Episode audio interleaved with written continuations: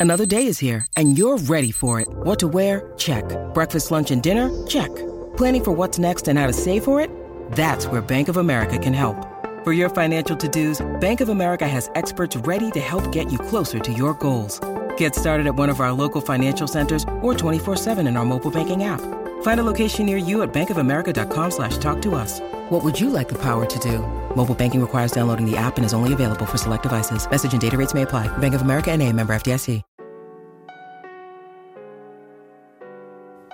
Hola a todos, soy Víctor Abarca y estás escuchando Expreso con Víctor, el podcast diario sobre tecnología, tecnología que importa y cultura digital.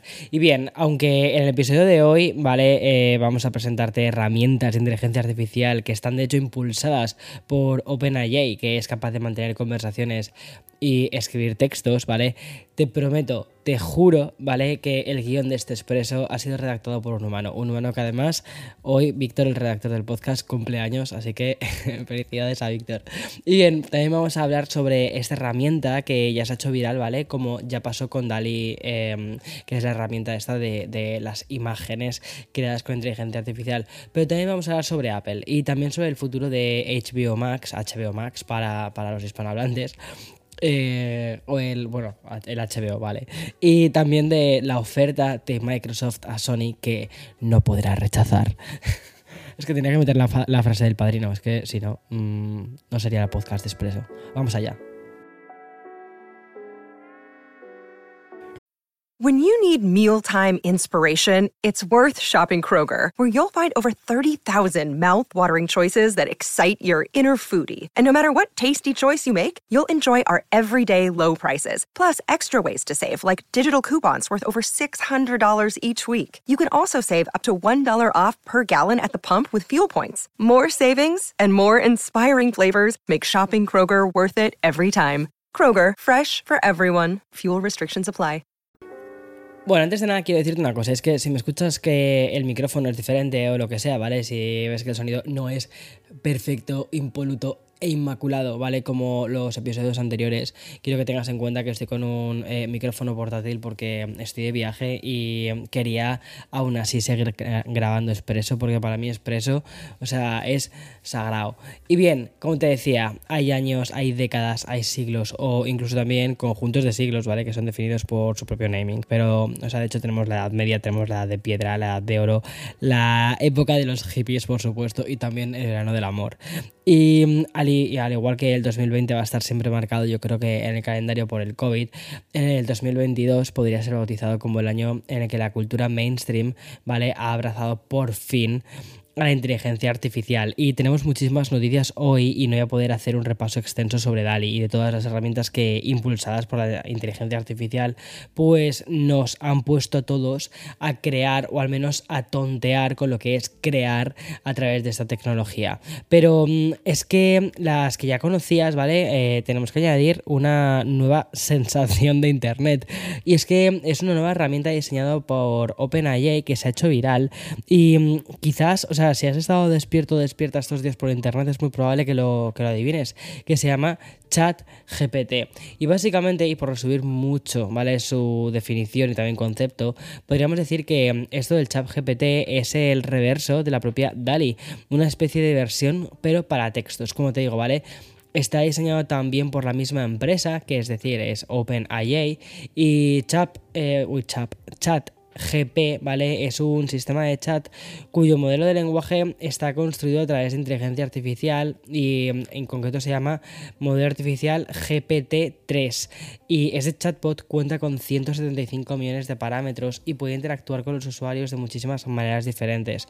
Puede mantener conversaciones, que eso es una cosa que me parece súper curiosa. Puede contar chistes, es decir, el momento en el que tengan ya las... eh, el momento en que un robot tenga más humor que un humano, ya está, hasta luego.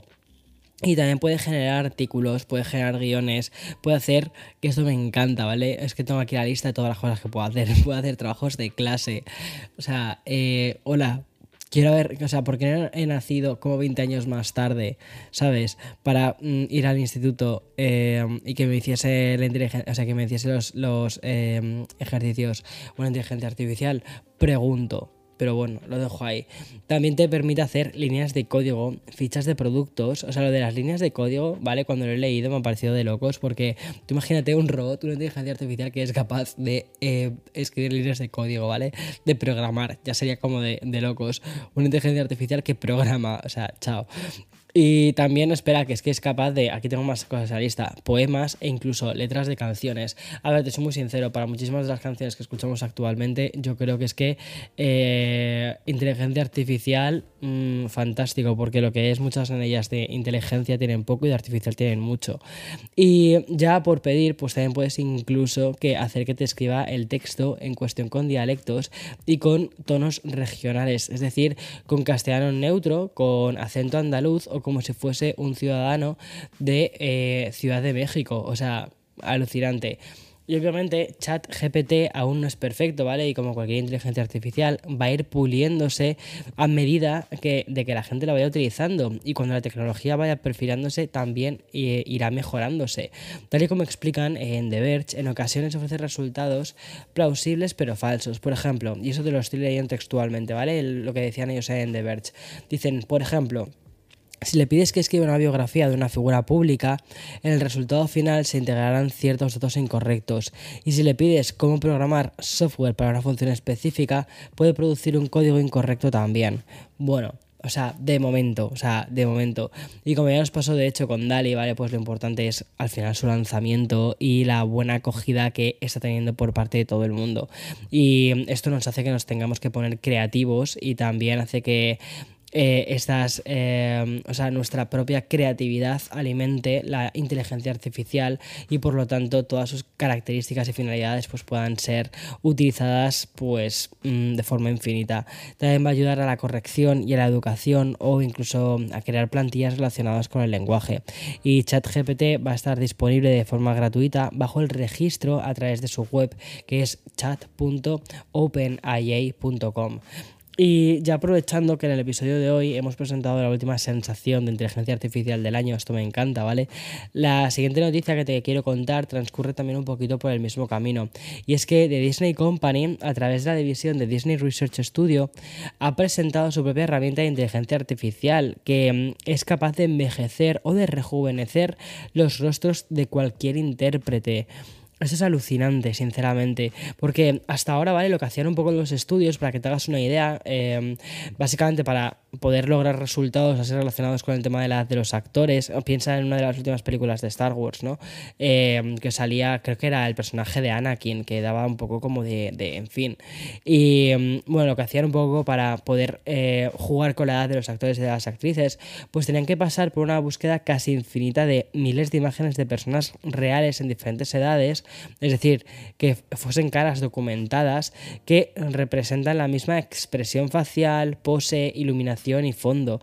Y a partir de ahí lo que hacían era ya pues comenzar con un proceso de rejuvenecimiento o envejecimiento digital a través de lo que es CGI. Sin embargo, la herramienta nueva de Disney a la que de hecho han bautizado como Fran, hace esta misma acción, pero en una pequeña fracción de tiempo. Y explicado directamente por, por ellos mismos, ¿vale? Por Disney Research, Fran, que a ver, te cuento, eh, las, las siglas son de red de envejecimiento facial. Bueno, pues funciona como una red neuronal entrenada con una gigante base de datos con pares de rostros sintéticos, te lo estoy leyendo, ¿eh? Pares de rostros sintéticos generados aleatoriamente a diferentes edades. Bueno, de esta manera, ¿vale? Lo que hace esta herramienta de inteligencia artificial es conseguir generar una predicción, ¿vale? Sobre qué áreas de la cara de una persona real van a envejecer y cómo van a hacer eh, ese envejecimiento. Y a continuación también agrega detalles sobre cómo van a ser esas arrugas o incluso, atención, el terror de todos, cómo va a ser esa papada.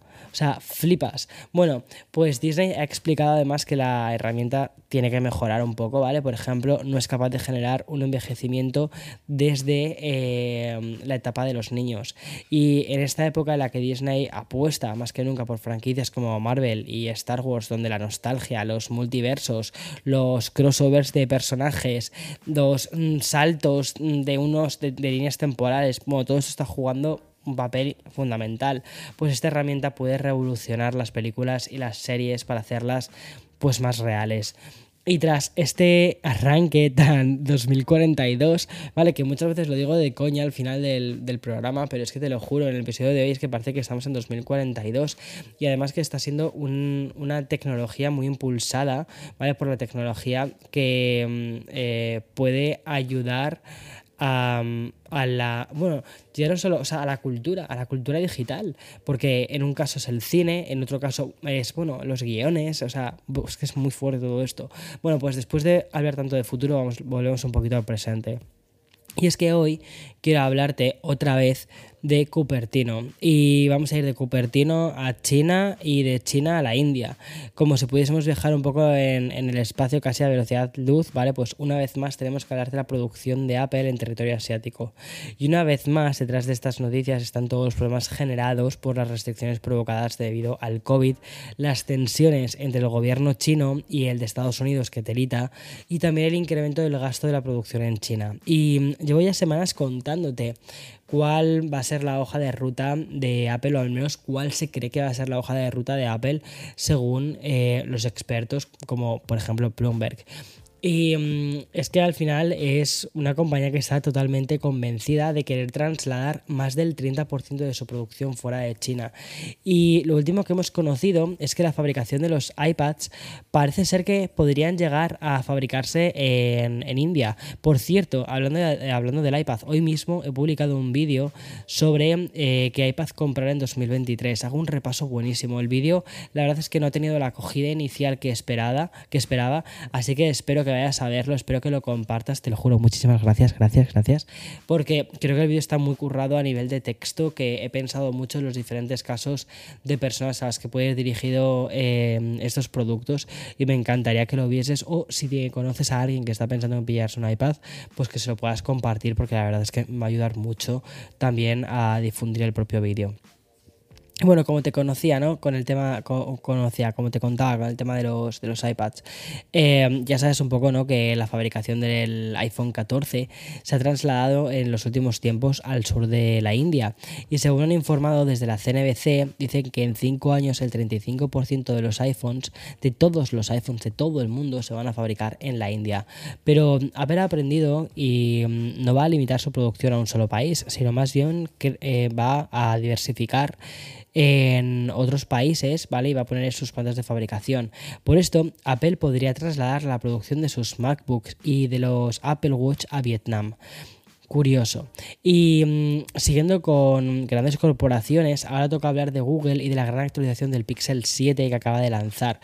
Eh, pues espérate que de hecho, o sea, eh, todavía no he actualizado el Pixel 7 y me lo he traído, eh, me lo he traído a este viaje.